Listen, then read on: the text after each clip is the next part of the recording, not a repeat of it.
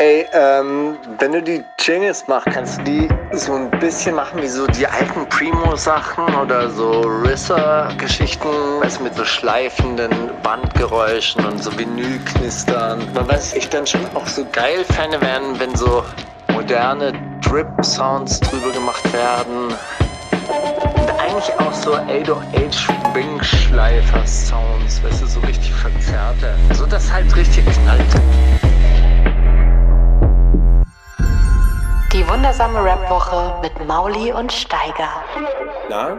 Na, Mauli, diese Woche habe ich ähm, auf dem Kanal von Sozi, der hat einen alten Brief auch noch hochgeladen. Du hast ja letzte Woche den, die Weihnachtsgeschichte von ihm die neue Weihnachtsgeschichte von ihm hochgeladen und er hat dann auch nochmal die alte. Den alten Brief, auf den er auch Bezug genommen hat in der neuen Geschichte, nämlich kurz nachdem dieser alte Brief abgeschickt wurde, ist der neue Brief passiert und den hat er jetzt, ne, er wurde ja da beim Klauen erwischt, nachdem er sich bei uns geoutet hat, was er für ein krasser Dieb ist. Und was er für ein Klauer ist. Er meinte, das ist seine Eitelkeit, die ihn zu Fall gebracht hat mal wieder. Und deswegen hat er das dann abgelegt.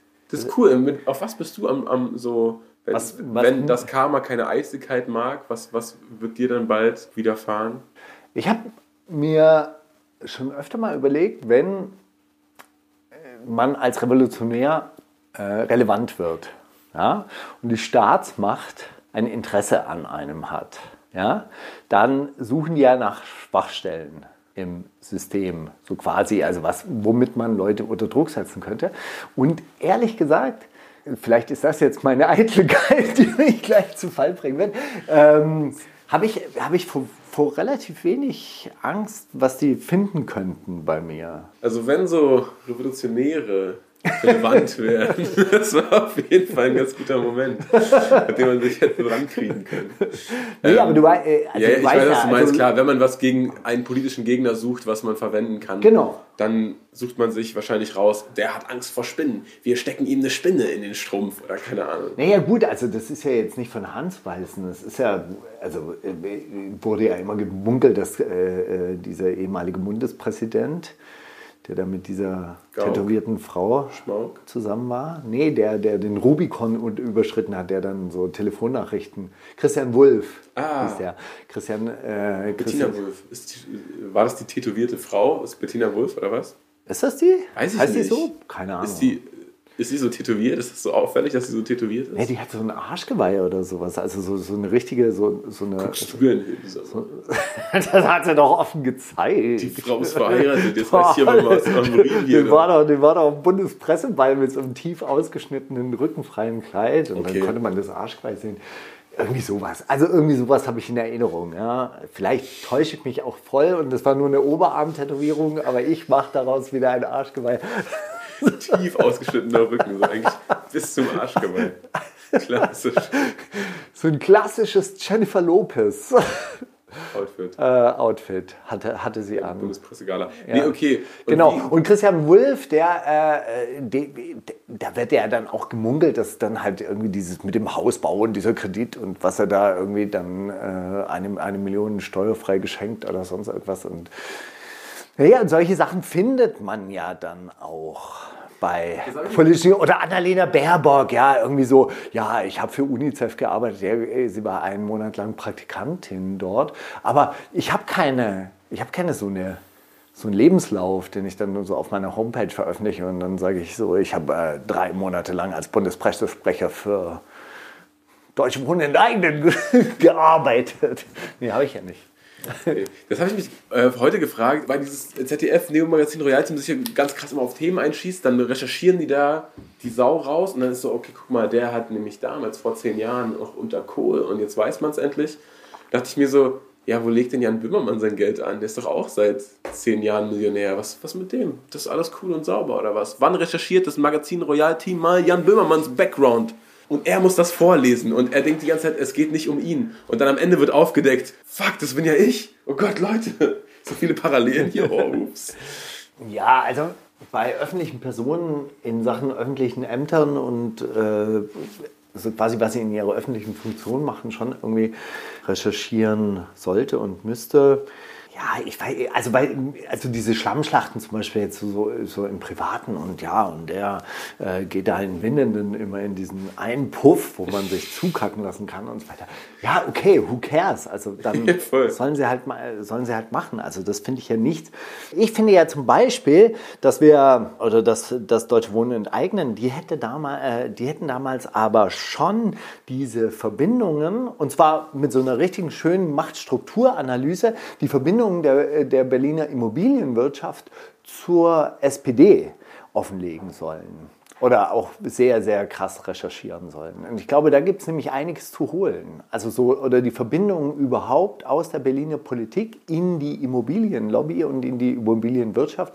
Da, da hätte man durchaus was Kann man ja immer noch. Also ich finde nicht, dass es da irgendein zu spät für gibt, oder? Das ist Nee, doch immer noch nee das nicht. Also vor allem natürlich auch die Verbindung zum Berliner Bankenskandal, im Zuge dessen dann auch viele Teile oder große Teile der Berliner Wohnungsbaugesellschaften veräußert wurden. Das ist schon ein sehr, sehr spannender Zusammenhang. Im Zuge dessen ist auch ein Datenanalyst, der irgendwie angeboten hat, äh, gewisse Excel-Dateien zu veröffentlichen oder auch irgendwie zu veräußern, der ist dann tot im Grunewald aufgefunden worden. Liebeskummer, Selbstmord, man kennt's. Und das ist echt wirklich noch ein, ein handfester Skandal, der nicht ganz befriedigend aufgeklärt wurde und wo man gewisse Parallelen wahrscheinlich zur Immobilienwirtschaft dann auch ziehen hätte können. Und zu Jan müssen. Böhmermann. Also jetzt gibt es zwei brandheiße Fälle, die man recherchieren kann als so ein Warum ist, ZDF-Magazin. ist Jan Böhmermann dein Nein, überhaupt nicht. Ist mir voll egal. Ist find- Jan Böhmermann ein ähm, Querulant, äh, Schrägstrich Rebell, Revolutionär, der relevant wird? Ich glaube, ganz ernsthaft, bei Jan. Böhmermann wird man relativ wenig finden.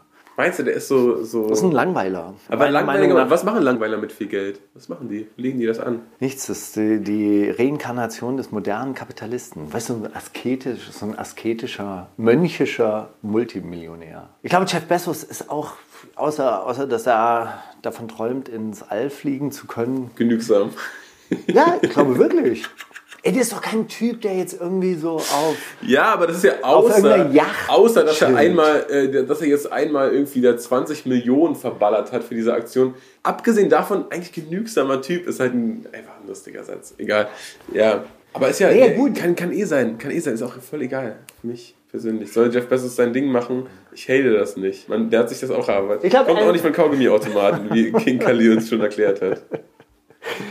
Ich würde eigentlich fragen, Stecker, wie du die Weihnachtsfeiertage verbracht hast und wie das für dich alles, wie erholsam war es für dich? Arbeit, arbeitsam, arbeitsam war es. Ich habe ein Haus gebaut in der Zwischenzeit. Ein kleines Haus, ein sehr kleines Haus. Ein Saunahäuschen, ja, ich hab's gesehen, sehr süß. Ein, ein Saunahaus haben wir. ist auch wir gebaut. genügsam. Sauna, aber genügsam. Also so, so. Man hätte das auch schon in, in Form von so einer Mittelstreckenrakete aufbauen können. Nee, ähm, ja, das, äh, das ist passiert. Es war richtig knackig kalt. Wart ihr die ganze Zeit hier draußen im Landhaus? Ja, Hier? nee, also zum 24. waren wir dann auch wieder drin, dann bei den Schwiegereltern. Also war wirklich schön. Gestern haben wir gegrillt, grillen am 26. Ich war, glaube ich, nach dem Punsch schon sehr, sehr betrunken. Ah, Punsch mit, Punsch mit Rum, man unterschätzt. Und wieso du glaubst, hat, haben andere, hast du das an anderen gemerkt, dass du betrunken sein musst? Na, ich habe mich die ganze Zeit so bemüht, irgendwie nicht zu schwanken und so weiter. Und dann bin dann immer, weißt du, so, hab ich dann an der Tischkante abgestürzt, so mit einem Finger noch. Und dann so, ah, jetzt guckt gerade keiner. Dann schnell zur Tür. Leute, ich habe noch Essen gebracht. Und dann kann man ja so ein bisschen schwanken. oh, kennst du das, wenn, wenn man aber richtig doll betrunken ist, wenn man ein bisschen zu doll betrunken ist schon?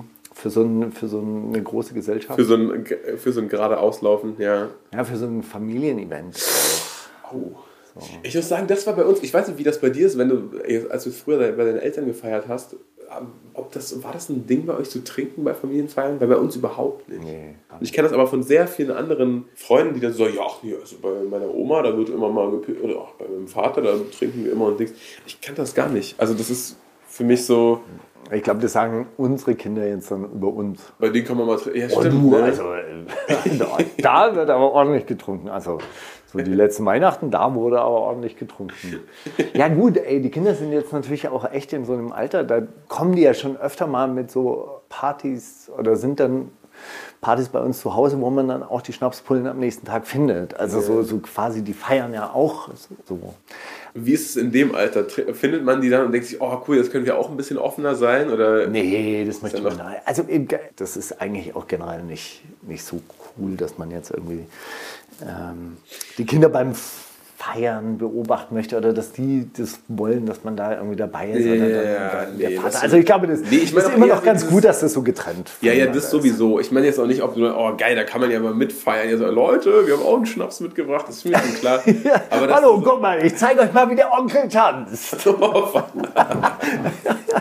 Guck mal, früher haben wir so getanzt. Jump around, jump around, jump up, jump up and get down. Guck, du musst richtig springen. Spring mal, Junge. Mal früher konnten wir springen. Ihr breakt gar nicht mehr heute, ne? Immer nur TikTok 10 Sekunden tanzen und dann Schluss, ne? Ja, ja. Ich merk, man merkt das. Äh, nee, aber so dieses, wenn, wenn, wenn Gott, du ey, die Welle habe ich gestern Abend auch gemacht. Tatsächlich. Ohne auf Witz. dem Boden. Ja. Okay, so viel zu. Woran hast du gemerkt, dass du betrunken warst, Steiger? Doch, doch, doch. Jetzt gerade, wo du sagst, so. Guck mal, ich sage euch, wie man breakt. Oh fuck, Alter. Nee, aber ich meinte eher so dieses, wenn du dann merkst, die haben gefeiert, ob das dann so, ob das dir dann unangenehm ist oder ob das denen unangenehm ist oder ob man einfach so ein, naja gut, ihr seid ja jetzt Ich glaube, man ignoriert so. Okay. Wo du hier langsam in Richtung Musik tänzelst, lass doch mal ein paar Songs spielen und vor allem den Jahresrückblick langsam so ein bisschen beginnen. Das muss jetzt gar nicht forsch. Also, ich habe zum Beispiel die hiphop.de Awards mal durchgeklickt und da sind mittlerweile in jeder Kategorie, wo früher 10 waren, ich glaube so 30 Leute. Wählt jetzt aus den 30 coolsten Produzenten aus und bist du, ja, okay, hä? Und das machen die, weil die so einen Vollständigkeitsanspruch haben, aber den haben wir ja gar nicht, sondern hier geht es ja nur darum, was hat dich in diesem Jahr bereichert und was hat mich in diesem Jahr bereichert. Und einer der, der Leute, die dieses Jahr an Start gekommen sind, die ich vorher noch gar nicht auf dem Schirm hatte, ist Schmidt, der ja auf dem Label von Elvier gesigned ist und deswegen irgendwie immer mit, mit Rap-Leuten in Verbindung gebracht wird, aber eigentlich ein Sänger ist. Und ich möchte gern von Schmidt Poseidon spielen, weil ich glaube, den habe ich noch nicht auf die Playlist gepackt. Hat dein Jahr bereichert und war noch nicht auf der Playlist. Oh, so ist jetzt Nein, nee, aber das finde ich, ja, find ich ja toll. erstaunlich. Also ich habe noch einen äh, weiteren Song, der mir neulich aufgefallen ist und der sehr krass im Ohr hängen geblieben ist, weil meine Frau den auch immer hört. Plug-in Baby von Muse. Muse. Muse. Wundersame Indie-Woche. Ja, aber wirklich wahr. Überhaupt nicht mehr gerappt hier, Mann. Hast du irgendwie einen richtig rappigen gefeiert dieses Jahr? Oder hast du, hast du ir- irgendwann so einen Moment gehabt, wo du dachtest, Rap macht doch wieder Spaß oder noch Spaß oder die machen das cool oder der, oh ja, bitte mehr davon. Ich jetzt immer sage, so, ich mag die Engländer schon sehr gerne und ich finde, da kommt immer wieder was, äh, was Frisches. Also da, da macht mir Rap tatsächlich eigentlich ziemlich Spaß. Und in Deutschland gibt es irgendwen, weil ich hatte zum Beispiel mit diesem, mit diesem Paris-Freestyle von Paschanem hatte ich so einen Moment, den habe ich irgendwie, den habe ich so oft gehört hintereinander. Ich glaube auch auf einer Fahrt zur Rapwoche oder von der Rapwoche weg oder so mal. Und da dachte ich mir, da habe ich ihn so oft gehört, bis ich wirklich so über jede Zeile mal nachgedacht habe.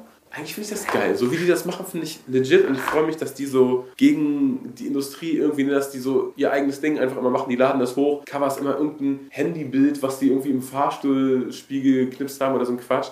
Und es ist irgendwie trotzdem, es vermittelt irgendwie trotzdem deren Lifestyle und was die machen und Was, was ich mich bei denen immer frage, ist, wie produzieren die eigentlich ihre, ihre Mucke? Also sind die, die sind ja nicht die ganze Zeit im Studio. Also Paschanim, der will ja eigentlich auch so Filme machen und der will, also Mhm. weißt du, so, der ist ja nicht haupt, oder versteht sich glaube ich auch nicht hauptberuflich als Musiker. Das, das läuft gut, das, das macht Spaß. macht Spaß. Hat der dann so eine Songidee oder gibt es dann diesen einen Song und dafür geht man dann ins Studio oder ist man halt die ganze Zeit im Studio und bringt dann halt so alle halbe Jahre mal die Essenz raus, was man da so.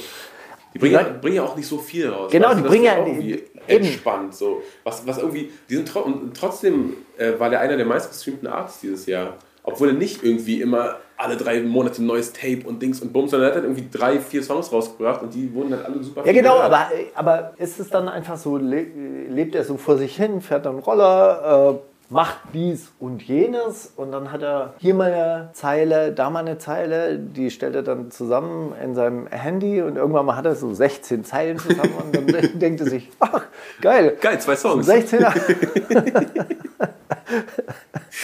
Ich weiß. Ich glaub, ja- ich aber glaub, weißt du, was ich meine? Ey, dieser Ja, ja, Big. Darren Mac zum Beispiel, ja, Big Mac, der hat ja im Studio gelebt. Die waren ja die ganze Zeit im Studio. Diese Leute waren, also die, die Leute, die beim Bunker damals waren, die haben ja da gechillt. Aber ist bei diesen Leuten dann nicht die Gefahr, dass die dann auch irgendwann, äh, okay, wir sind jetzt so viel im Studio, eigentlich kann ich nur noch darüber rappen, dass ich im Studio bin und dass, wie meine Bars hier die Wände in Nein, weil das Gangster so. Crack und das äh, vom Gangster Mac verkauft werden musste. Das war ein unendliches Themenfeld. Da konnte man sehr, sehr viele Variationen darüber Gangster Mac mit dem Gangster Crack. Ja, krass. Nee, ich, ich kann mir vorstellen, dass die so, die haben ab und zu mal, ne, irgendeinen Homie da, der Beats macht, oder, oder lassen sich von irgendeinem Beat schicken und dann so, hm, was haben wir heute eigentlich so gemacht? Lass mich mal kurz rekapitulieren. Was war so letzte Woche los? Ah, ich bin letzte Woche Cayenne gefahren und habe einen fetten Joint geraucht. Ja, schreibe ich auch, was geht. Ich glaube, das eher so. Das habe ich dir schon mal erzählt, oder? Dass Hatame erzählt hat, er hätte in seiner Jugend oder sie hätten in, se- äh, in, in seiner Jugend, als er jung war, hätten die Leute aus seinem Viertel einmal die Woche so eine Art Viertelbericht aufgenommen. Stimmt.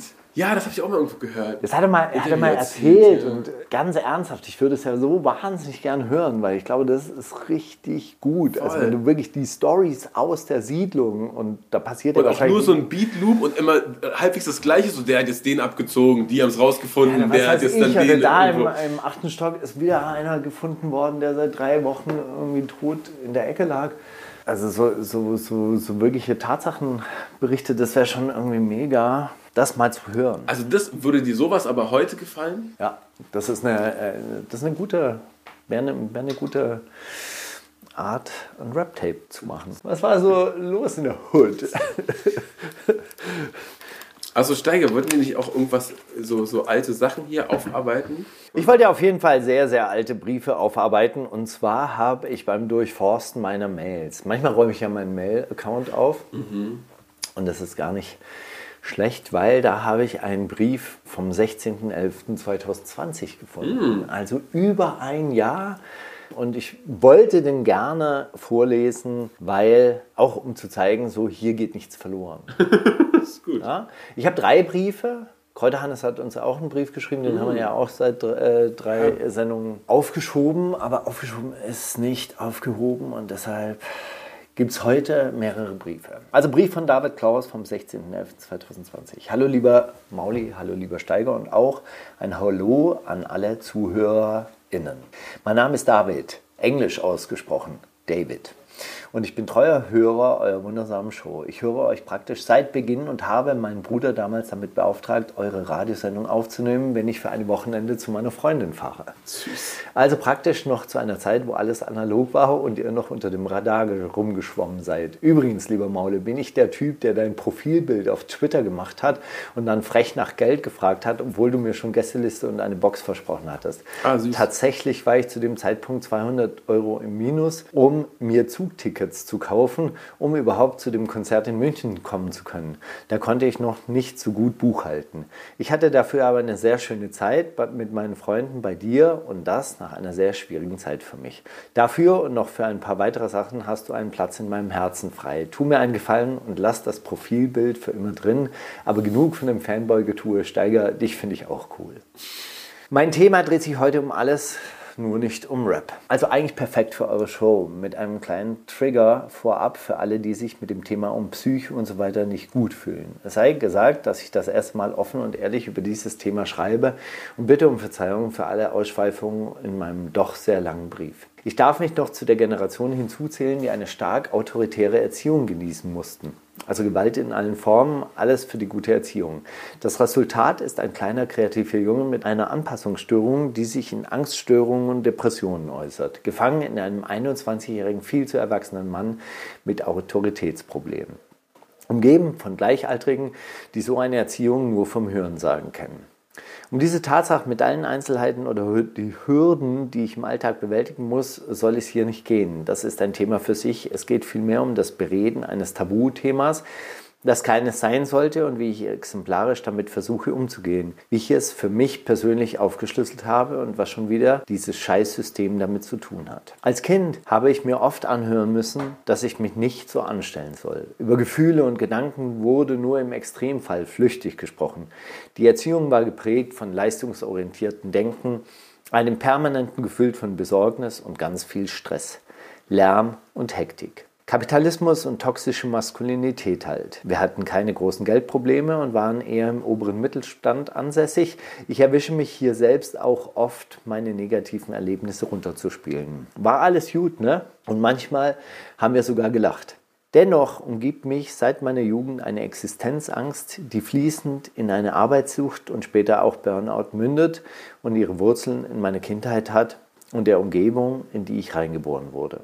Und auch das Machtverhältnis in dem Familienkonstrukt, in dem ich lebte, hat mich dazu gebracht, so schnell wie möglich auszuziehen und auf den eigenen zwei Beinen stehen zu wollen. Eigentlich eine bewundernswerte Sache, nur die Beweggründe hinterlassen für mich einen bitteren Beigeschmack. Den Geldhahn von meinem Vater habe ich dann drei Monate, nachdem ich ausgezogen bin, selbst zugedreht.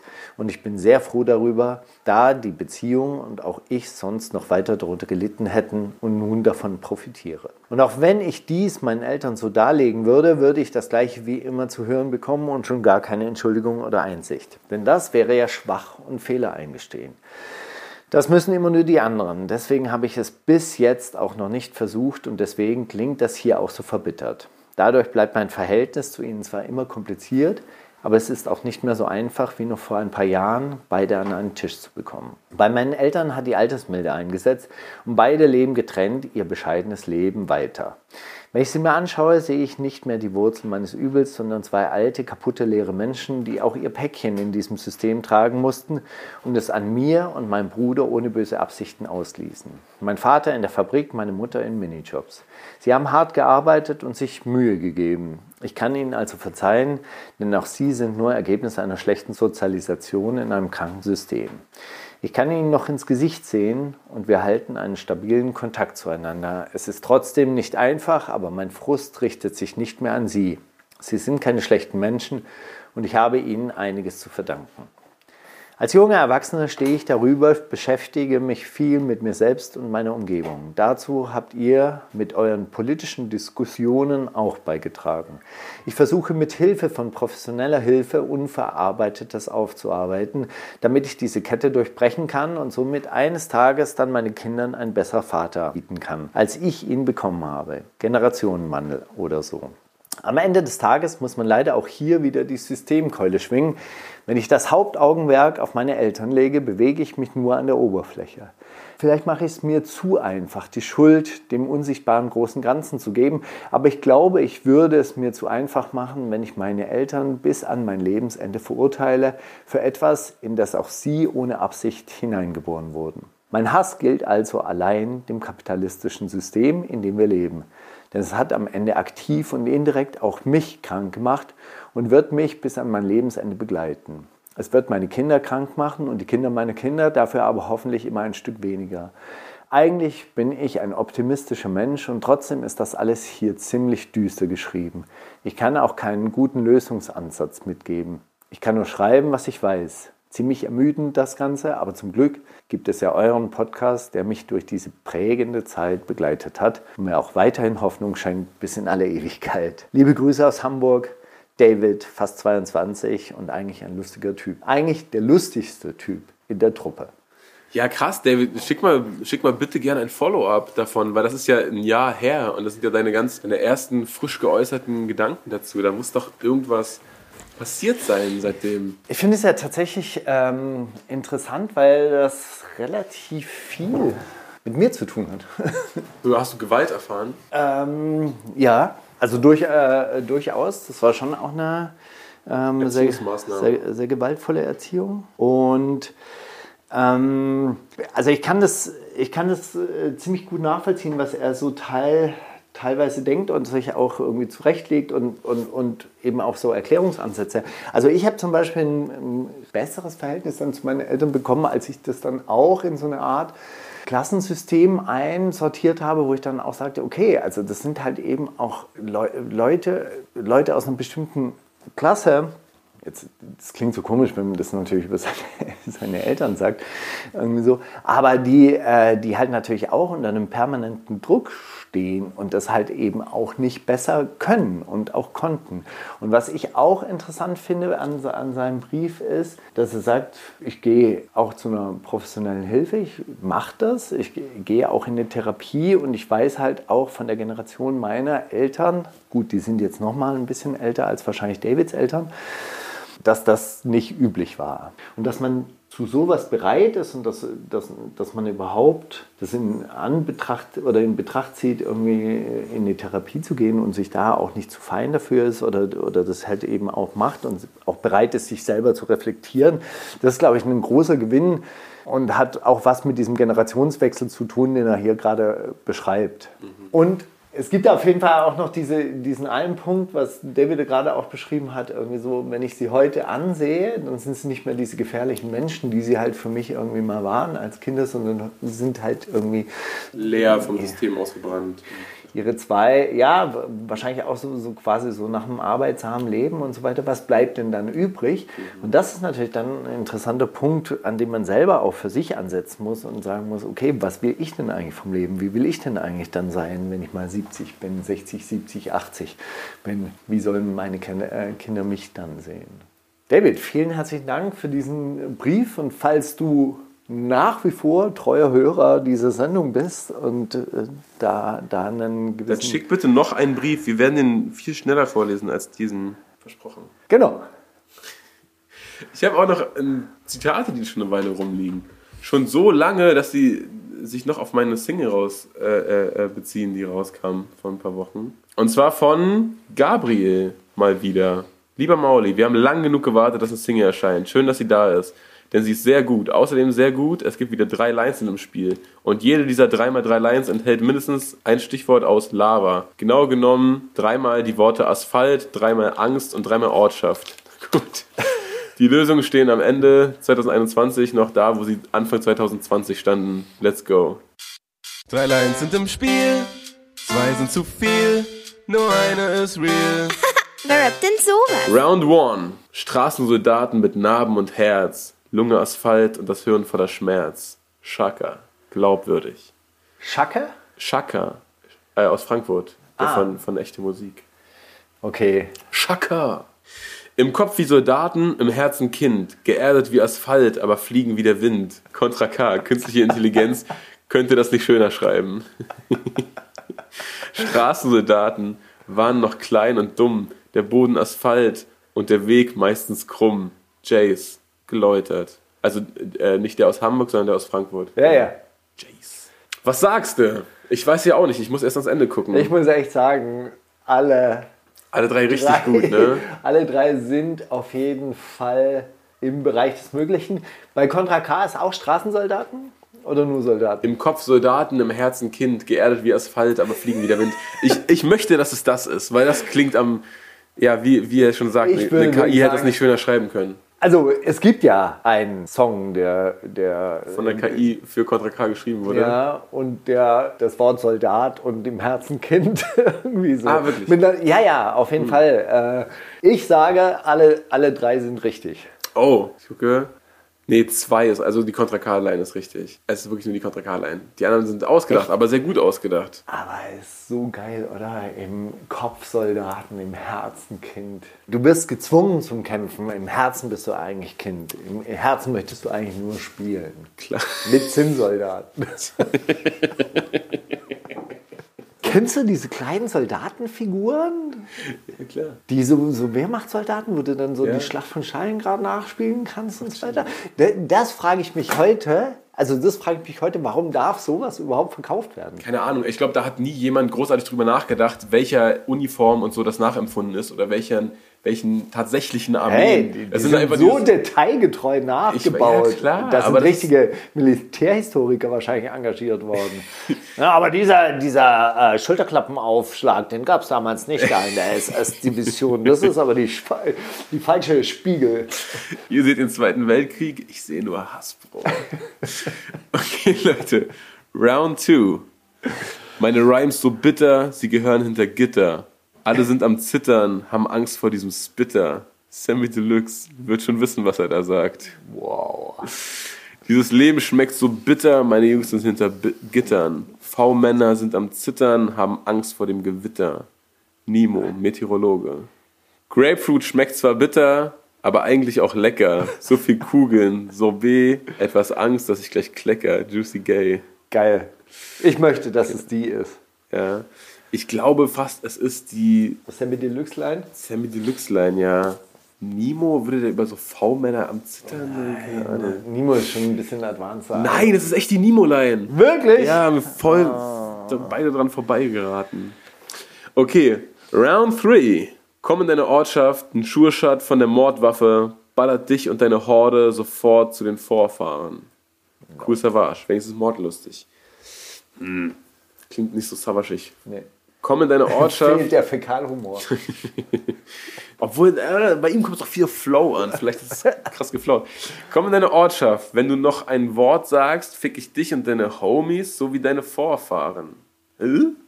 Farid Bang.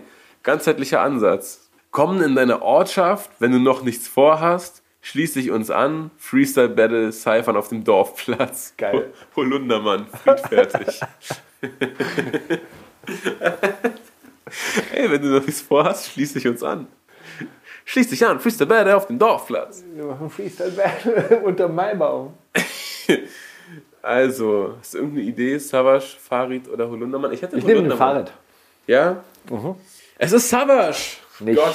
wahr, ey. Wahrscheinlich Ja, sehr krass. Glatteis geführt worden auf jeden Wahrscheinlich auch äh, geil, wie wir schon beim Vorlesen so meinen, ja, das erklärt gar nicht was Savage. Das klingt überhaupt nicht nach Savage.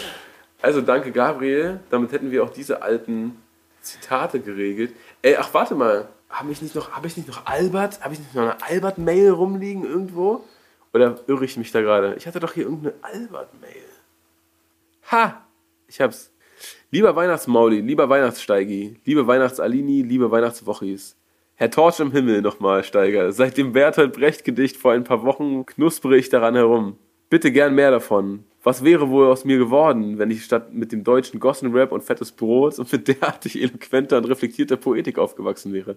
Naja, irgendwie bin ich ja offenbar trotzdem in Mailand gelandet und kann noch Lust und Laune zu Louis V, Prada, Gucci und, oder Tots in die Galleria Vittorio Emanuele schlendern. Mir ein Eis für fünf Goldstücke kaufen und bewundern, wie die Menschen über glitzernde Taschen oder Fellmäntel herfallen. Nun ja, selig sind, die da Leid tragen, denn sie sollen getröstet werden. Mit neuen Schuhen zum Beispiel. Oder so Duftkerzen für drei Scheine. Es bleibt immer das Gleiche. Klima stirbt, Menschen müssen immer noch fliehen. Und bei uns wird einer Finanzminister, der alles auf Wachstum setzen will. Wie viel Weltrettung haben wir Menschen verdient? Lieber Herr Steiger, wie geht das, diese Revolution? Wie setzen wir etwas um, wenn es gar kein Wir gibt? Wer ist eigentlich auf unserer Seite? Und auf wessen Seite sind wir? Auf unserer eigenen oder auf der Seite von allen? Was ist die Macht, mit der die Menschen bewegt werden? Was ist stärker als das Geld, auf dem wir hier in Europa so bequem sitzen? Kleine Erinnerung. Ja, ja, das Zitat hatten wir schon, aber Maudi weiß eh alles und Steiger nimmt das nicht so. Will Teil von etwas Größerem sein und teile mich dann durch Kleinigkeiten. EGJ, Money is nicht everything, Grimm 104. War da nicht irgendwas als Christian Slüter der Seebär geplant? Oder der Linksrutsch?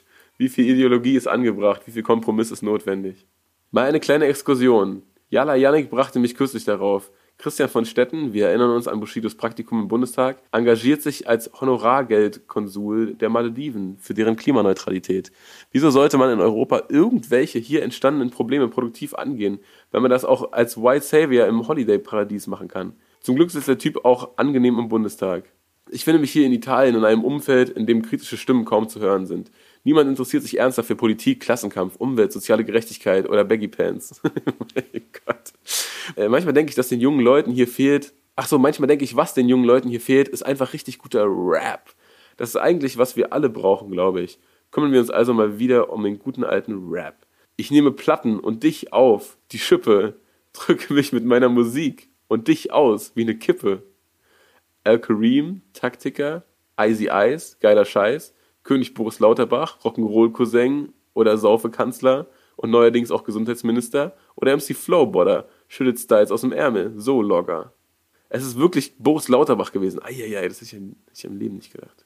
Ich bin kein Schwarzarbeiter, ich bin Malermeister und hatte immer genug Deckkraft mit meinem Samenleiter. nee, in meinem Samenleiter. Oh shit. Schiffmeister, Klammern Flash Müller, aka Björn Beton, Malermeister.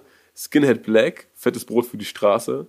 Neromon, wer ist das? Macht lyrisches King Fu. Oder King Boo. Könntest du nur jederzeit zu seinem gelernten Job zurück. Keine Ahnung. Ich nehme Schiffmeister. Ja, nehme ich auch, weil es von Albert ist. Neromon, klar.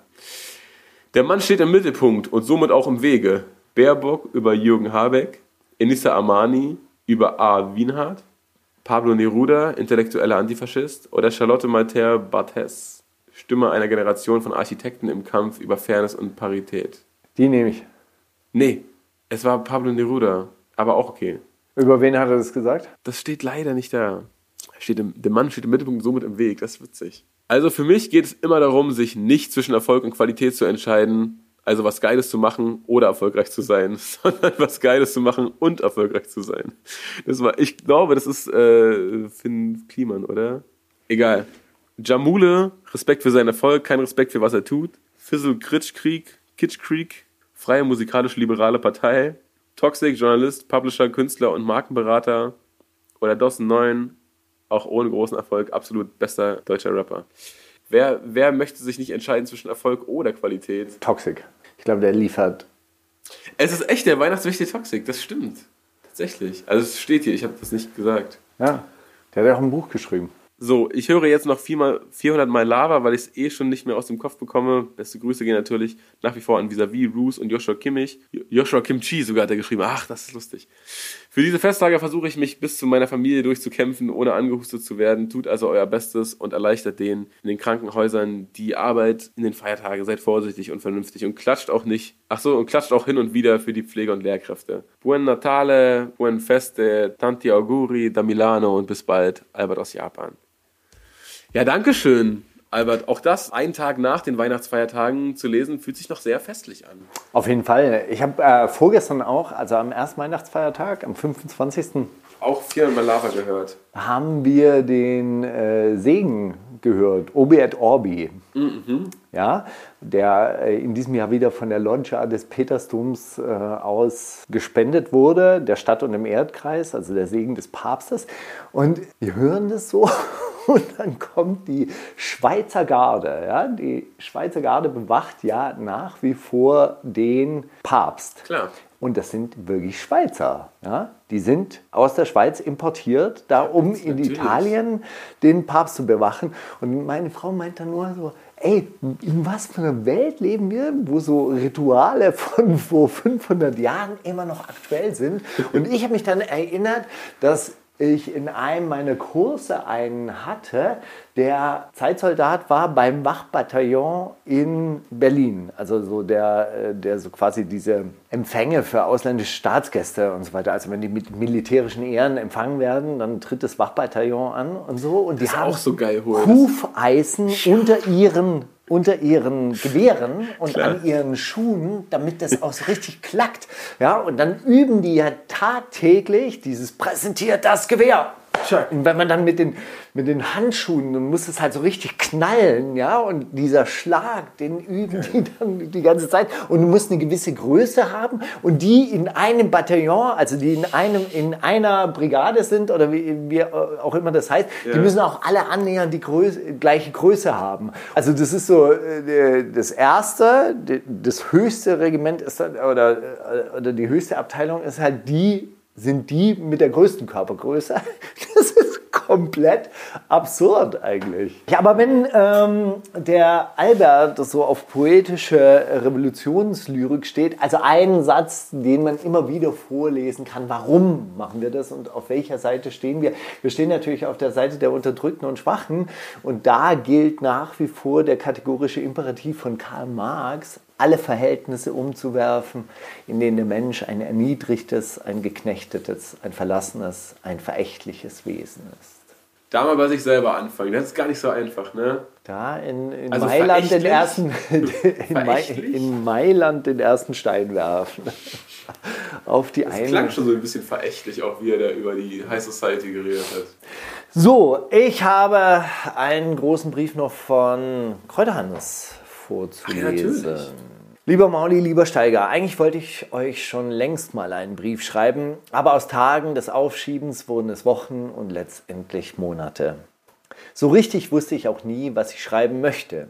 Nun bin ich seit fünf Wochen in Reha, in einer psychosomatischen Klinik und habe Zeit, mir Gedanken zu machen und mit klarem Kopf etwas zu schreiben. An erster Stelle möchte ich Danke sagen für die Unterhaltung, auf die man sich seit mehreren Jahren wöchentlich verlassen kann und die mich von Woche zu Woche begleitet. Nicht selten habe ich mich durch Anstöße in eurem Podcast angefangen, mit zum Beispiel speziellen politischen Themen zu beschäftigen, neue Musik für mich zu entdecken oder etwas zum Wegcringen gefunden. Danke dafür. Man sagt, Struktur ist eine der wichtigsten Dinge, um Depressionen in den Griff zu kriegen. Und ein wöchentliches Podcast-Ritual kann da erstaunlich viel dazu beitragen, wie ich erfahren durfte. Ab und an meinen Namen bzw. einen Gruß zu hören, hat dann sein Übriges getan. Da ich mir sicher bin, dass ich nicht der einzige Hörer bin, der mit psychischen Problemen zu kämpfen hat, wollte ich raten. Also euch raten. Wartet nicht, bis das Fass überläuft. Ich habe 13 Jahre, äh, 13 Jahre lang gewartet, meine Depression soziale Phobie und Borderline-Störungen anzugehen. Aber je früher man sich professionelle Hilfe sucht, desto höher sind die Erfolgschancen und desto weniger Zeit nimmt dann meist die Therapie in Anspruch. Und auch wenn ich für eine liberalere Drogenpolitik und mindestens die Entkriminalisierung von Drogen bin, rate ich davon ab, sich selbst zu behandeln. Das kann gut gehen, geht auch meistens eine lange Zeit gut, aber Verdrängung und Betäubung helfen auf Dauer nicht bei der Problemlösung und schaffen dann sogar neue. Am besten geeignet sind meiner Erfahrung nach sowohl Einzel- als auch Gruppenpsychotherapien. Musik oder andere kreative Tätigkeiten sowie Ausdauersport. Wer so wie ich zudem schlechte Erfahrungen mit allen möglichen Antidepressiva gemacht hat, der kann in Zukunft hoffentlich von Behandlungen mit Ketamin oder Psilocybin profitieren. Die bisherigen Studienlage lässt darauf hoffen. An der Uni in Mannheim wird zurzeit die erste Studie überhaupt in Deutschland durchgeführt, um das Potenzial von Magic Mushrooms bei Depressionen zu erforschen. Ich stehe dort bereits auf der Warteliste und bin gespannt, wie sich das noch weiterentwickelt. Auch eine stationäre Reha kann ich nur empfehlen. Ich habe mich jahrelang dagegen gestreut, aber nun ärgere ich mich, das Angebot nicht schon früher in Anspruch genommen zu haben. Es hilft erstaunlich gut und ich muss sagen, Gefühle sind echt heftig. Sie können einen so dermaßen überwältigen, aber auch so schön sein. Allein das positive Gefühl wegen ist es das nicht wert, seine negativen Empfindungen zu unterdrücken. Also, zusammengefasst, es ist nie zu spät. Das hielt ich vorher nicht für möglich und dachte, bei mir sei der Zug schon längst abgefahren. Aber wenn ich das geschafft habe, schaffen das auch andere. Danke, dass ihr euren Teil dazu beitragt mit eurem Podcast, Mauli mit deiner Musik und Steiger mit deinen politischen Beiträgen und kommen auch wenn euch das so konkret vielleicht gar nicht bewusst ist. Viele liebe Grüße aus dem Saarland, schon mal frohe Weihnachten, vielen Dank und euch und allen Wochis und alles Gute für 2022. Kristall aka Kräuterhannes. Schöne Grüße zurück. Dankeschön, wirklich. Und vor allem auch gar nicht äh, bereuen, dass man das so spät gemacht hat. Also du bist doch, du bist doch in, einem, in einem guten Ort gerade. Und dann habe ich noch einen kleinen Brief von André R. vom 27.10.2021, den ich auch gefunden habe. Werter Herr Steiger, im Podcast mit Adam ist mir aufgefallen, als sie ihr Battle gegen Hollywood Hank erwähnte, herrschte ein kurzes, allumfassendes Schweigen, was wahrscheinlich auf die hohe Erwartung in Verbindung mit Schärfung der Sinne meinerseits kam, aber bei einem Schweigen zum Thema Hank blieb. Kannst du dich da noch dran erinnern? Nee, aber was, sollen wir jetzt das zu Hollywood Hank sagen oder was? Nun macht man sich als alter RBA-Typ und Rap-Fan seine Gedanken zum Thema Hank und warum das journalistisch nie bearbeitet wurde. Im Netz kursieren viele Gerüchte und Leute profilieren sich mit dem Thema, ohne Infos zu geben und es gibt gefühlt viel unsterblich verliebte Hank-Fans, die nur Quatsch vorgesetzt bekommen. Meine Intention ist es nicht anzufragen, ob du dein Insiderwissen mit mir teilst, eher ein paar minütiges Essay über Hank, was den dummen Theorien ein Ende setzen Welchen Theorien könnte. denn? Was denn für Theorien? Ich weiß es auch nicht und vor allem, ich habe überhaupt keine Expertise im Fall Hollywood Hank. Ich glaube auch, mir- das ist, es tut das mir ist, an glaube ich, auch so ein, Stelle so ein, wirklich leid. so ein RBA-Ding, glaube ich. Und da müssen wir dich jetzt enttäuschen, so wie wir in einer Bubble leben, hat das RBA-Forum auch ganz doll in einer Bubble gelebt. Und da war Hollywood Hank irgendwie ein Thema, zu dem es Theorien gibt anscheinend. Viele. Ich kenne keine davon. Ich weiß auch nicht. Der hat irgendwann mal wieder Musik rausgebracht, alle fanden nicht geil. Äh, so. Und irgendwie waren alle der Meinung, das hätte der nächste was auch immer sein müssen. und dann ist es Favorite geworden. Aber Favorite ist ja, glaube ich, auch jetzt niemand, mit dem man heutzutage tauschen möchte. Deswegen alles gut gelaufen, oder? Alles gut. Also André, ähm, vielen Dank für diese kurze Anregung. Aber schön, Aber, wir können da leider wirklich nicht, nichts dazu beitragen. Und ich glaube, dieses Schweigen, was du da gehört hast, war weder äh, salty, noch war es beabsichtigt, noch können wir uns an dieses Schweigen erinnern. Ich glaube, der es war ehrliche, ehrliche wirklich, wirklich wahrscheinlich deine Interpretation deiner geschärften Sinne. Hier ist Falk Schacht von Schacht und Wasabi und ihr hört die wundersame Rap-Woche mit Mauli und Steiger. Ich sag mal, ist dieses Jahr schneller vorbeigegangen als alle anderen Jahre davor? Ja. Sagt man das über jedes Jahr? Das sagt man, je älter man wird, eh immer. Aber das ist, äh, das ist also ich wirklich 2021 war schon ein Rush. Und trotzdem, wenn ich dann so andere Jahresrückblicke oder auch bei diesen Hip-Hop.de Awards, als ich da durchgeguckt habe, war ich so, da habt ihr doch jetzt so Alben aus zwei Jahren genommen, oder? Also diese Schnelllebigkeit, das nimmt einen schon ganz schön auf die Schippe, das Zeitgefühl. Also ich muss sagen, ähm, vielleicht kommen wir jetzt mal zu Highlights aus diesem Jahr. Ja, Also mein Highlight war natürlich irgendwie schon Deutsche Wohnen enteignern. Also es war äh, wirklich, Antrieb über mehrere Monate gegeben, Steiger. Also das kann man nicht verleugnen. wirklich, war auch wirklich eine Bewegung, wo ich mir dachte, ey, wow, Teil zu sein einer größeren, relevanten, also wirklich auch eine Bewegung. Hat sich ja im Nachhinein hat es so einen Planspielcharakter für dich? ähm, in, in so einem Jahresrückblick muss man das halt einfach schon mal offen ansprechen. Also es ist danach ziemlich äh, tatsächlich ein bisschen äh, verkackt worden, weil ich glaube, man hätte einfach viel, viel schärfer und viel stärker und schneller in die Opposition gehen müssen. Man hätte also wirklich Leute hinstellen müssen, die sich halt mit dieser Giffey, mit diesem Klaus Lederer und diesen Koalitionspartnern, die jetzt Anlegen. in Berlin, die müssen, die, du musst dich anlegen. Du hast 59 Prozent der Stimmen eingefahren. Das heißt, es muss die ganze Zeit knallen. Ja, das ist die ganze Zeit ein Thema. Du musst es halt richtig, richtig äh, äh, laut spielen. Und ah, da ist halt so ein bisschen, war natürlich äh, dann ein bisschen die Luft raus. Oder vielleicht war es halt auch, auch dann aufgrund der inneren Zerwürfnisse. Komm, Steiger, was müssen die machen, dass du ein Comeback startest? Nein, nein, Was also müssen die in die Waagschale also werfen? ich- ich Komm, da- was ist die ich- Summe, bei der es Ich werde da auf keinen Fall ein Comeback starten. Äh, Ich hätte mir halt einfach gewünscht, dass sie da also wirklich so, so, richtige, anders für mich den Karren aus dem Dreck zieht. so, so richtige Rampensäue da in den Ring schicken und sagen so, und jetzt hier so, so Kampfschweine halt, so, weißt du, so, hier Giffey, fass, fass, beiß rein in die Wade. Du brauchst so Kettenhunde. Ja, du brauchst Battle-Schweine, du brauchst so einen K1, der dann einfach so, den man so, den, den man so an der Leine hat K1, und dann so, komm jetzt hier, du Terrier. lass mich los, lass mich von der Kette. Ich beiß mich an ihrem Hals fest. Der Frau Dr. Giffey. Gott. Nein, aber Ja. wirklich, Politik ist halt teilweise auch Battle. Ist wie Battle Rap. Ich sag's jetzt nur mal ganz leise. Also, Alice Weidel ist eine Battle Rapperin.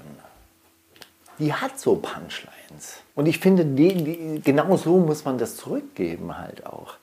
Die Leute wollen ja nicht, das spielt sich ja jenseits von Argumentation ab. Also du brauchst ja eine gute Argumentation natürlich auch bis zu einem gewissen Punkt. Aber im politischen Alltag, da zählt die Punchline. Nee, Da hast du da gar keine Zeit, die Argumentation auszurollen, sondern du musst das irgendwie so komprimieren Genau. in einen Joke. Ja, ein Meme, ein, eine Line. Ein TikTok. 30 Sekunden Politik. Yo, my man, du hast verstanden. Quatsch ja auch schon lang genug mit dir, um das langsam mal gepeilt zu haben, Alter, wie man hier Politik auf TikTok macht. So, Na gut, okay, das war der, der Das war ein politische, das war der politische, das war dann mein Highlight. politische Jahresrückblick. Fühlst du dich in der, in der Rap-Community noch wohl, Steiger? Come on.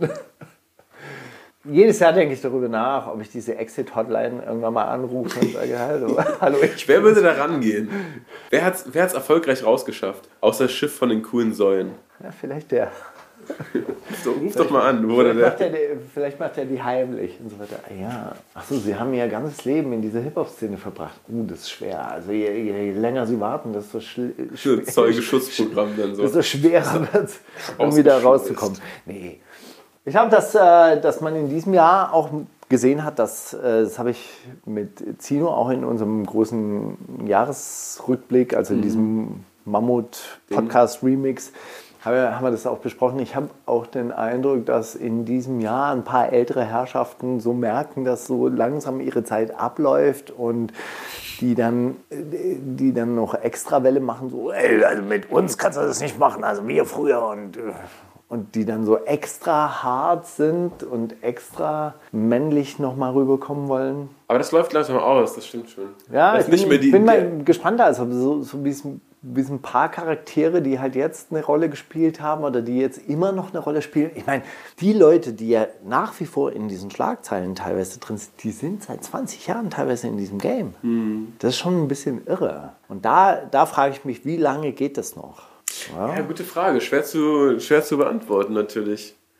Ich finde es schön, dass man so Mini-Steps zumindest aus dieser Übersättigung rausgeht. Von, ja, der, der, der, die Go-To-Promo-Maßnahme ist nicht mehr irgendwen auf Instagram beleidigen, oder? Ich glaube, das ist, das ist so ein bisschen durch. Das sind nur so Einzelne, die sich dann irgendwie aufeinander eingeschossen haben. Und dann mal kurz Aber ich frage mich, ist dann so eine, so eine alternde Szene, die sich immer noch für diese alternden Leute interessiert? Also ist so quasi dieses, dieses Hip-Hop.de-Publikum, das besteht gar nicht mehr aus 16-Jährigen, sondern es besteht eigentlich nur noch so aus so 26-Jährigen. 25 bis 35-Jährigen, die dann auch diese Charaktere noch kennen. Also ich glaube, meine Kinder, die sich für Rap interessieren, die gehen nicht auf hiphop.de. Die wissen, glaube ich, auch gar nicht, wer, wer Flair und so sind, oder? Doch, aber das ist, spielt überhaupt keine Rolle. Kennt man so von, der hat mal einen angeschrien im Interview. Nicht mal, wenn überhaupt. So TikTok-Memes, ja. Die tauchen dann immer wieder auf. Ja, keine Ahnung. Wenn wir sehen, wo die Reise hinführt, Stein. Ich finde das auf jeden Fall ganz. Ich finde, wir sind auf, sind auf einem ganz okayen Weg.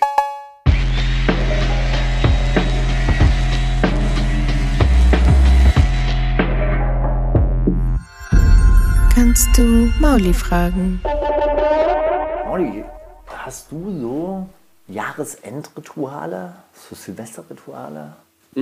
Der russische Teil meiner Familie feiert ja da so Bescherung. Also so Weihnachten ist denen komplett egal. Aber am 31. um 0 Uhr, wenn alle rumböllern, da gibt es Geschenke. Das ist ein Ritual, was, was äh, ganz cool ist, weil dann hat man irgendwie um. Man steht dann um Neujahr nicht nur da und sagt so, ja, Mann, frohes neues Jahr, ja, genau. Äh, ja, betrinken wir uns weiter jetzt oder was geht? Sondern man hat so, man hat irgendwie was, was dem Tag so eine Bedeutung gibt. Und Jahresritual, so Ja- Jahresanfangsritual, ist erstmal immer so Süßigkeiten fasten.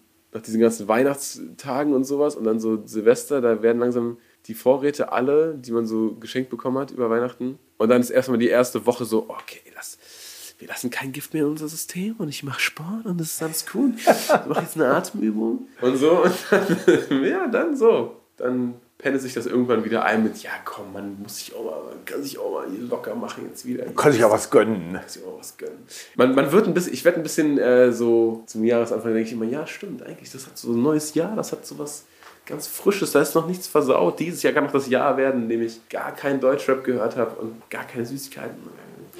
Das so. Bei dir sieht es da ähnlich aus? Oder hast du schon so Vorsätze? Nee, keine Vorsätze, aber ich gucke mal so, dass man das Jahr so ausklingt mit den Sachen, die ich machen möchte und auch das neue Jahr so startet mit den Sachen, die ich, die, die ich machen möchte. Also so. Also es ist schon immer so, dass ich versuche, einen Text zu schreiben. Es ist eigentlich ein bisschen wie diese Zeit, wenn noch keiner Mails schreibt, aber auf Tage gestreckt. Ne? Das ist so, das ist so wie 5 Uhr morgens. Fühlt sich, finde ich, das ganze Jahresende und der Jahresanfang an. So ein bisschen.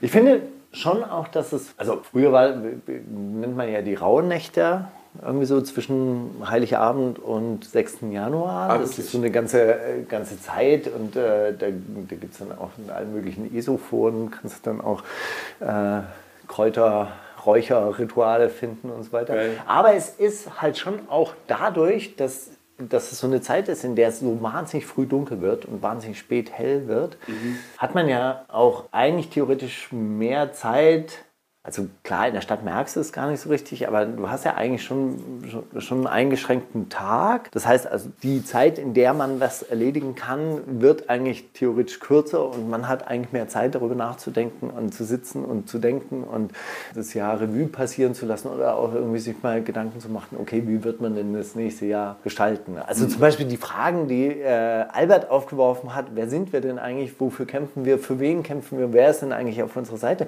Das sind ja relevante äh, Fragen, die ich mir nach dem Erfolg, Schrägstrich eingeschränkten Erfolg von Deutsche Wohnen enteignen, irgendwie ja auch, auch nochmal stelle. Ja, man hat so eine große Bewegung es ist so ein großer parlamentarischer Erfolg. Ja, mit 59 Prozent stimmen die Berlinerinnen und Berliner und dann kommt nichts dabei raus. Ja, dann äh, setzt sich der neue Senat hin und sagt halt einfach, ja, also Enteignung spielt bei uns überhaupt keine Rolle. Äh, wir diskutieren das Thema einfach weg und schieben es auf die lange Bank und irgendwann mal fällt es halt hinten über. Ja, es sollen ja jetzt Kommissionen gebildet werden und so weiter und so fort. Aber der neue Senat will diesen Volksentscheid einfach nicht umsetzen. Hat man jetzt die Kraft, also da nochmal neu ranzugehen und so weiter? Also die Mietenfrage wird ja bleiben. So, okay, wie organisiert man jetzt, aber das so nachhaltig oder so vielleicht auch klein, vielleicht geht man noch mal einen Schritt zurück, das, was, ähm, was wir auch schon mal besprochen haben, irgendwie, dass man Jugendarbeit macht oder dass man jetzt ähm, so Kampfsport in irgendwelchen Jugendzentren anbietet oder so. Mhm. Darüber muss man sich Gedanken machen. So fängst du das Jahr an. So höre ich das Jahr auf. Und so fange ich es auch wahrscheinlich wieder an. Ja, also insofern, ja, ich, also ich habe ich tatsächlich so, so versucht, es so ein bisschen so ritualmäßig zu machen. Dass du viel an deinem Schreibtisch sitzt. Und Nö. Dinge Fenster verdenkst. rausgucken und ein bisschen notieren. Schön. Dann möchte ich am Ende noch was von verifiziert spielen. Wir haben nämlich dieses Jahr auch verifiziert zu Gast gehabt, Jael zu Gast gehabt, auch Newcomerinnen, die mein Jahr definitiv zum Schöneren verändert haben. Und vom Verifiziert-Tape möchte ich Riesenrad draufpacken, weil das noch gar nicht draußen war, als wir sie zu Gast hatten und wir das beide aber so sehr mochten. Mhm. Dann ist jetzt noch der Riesenrad-Moment. Mit diesem Song entlassen wir euch da draußen ins Jahresende und ins neue Jahr und in diese Rituale, die ihr und da wir habt. Wir hören uns ja schon wieder, wir treffen uns ja schon wieder am zweiten. Das ist lächerlich, oder? Wie soll man da, ich hoffe, bis dahin hast du ein paar gute Antworten auf, wie du das nächste Jahr so gestalten möchtest. Ob das da noch eine Rolle spielt, einmal die Woche einen Podcast aufzunehmen oder so vielleicht. Kannst du ja mal sagen, was dabei rausgekommen ist bei dem aus dem Fenster gucken und grübeln. Das ist die wundersame Rap-Woche mit Maulinger und Steiger.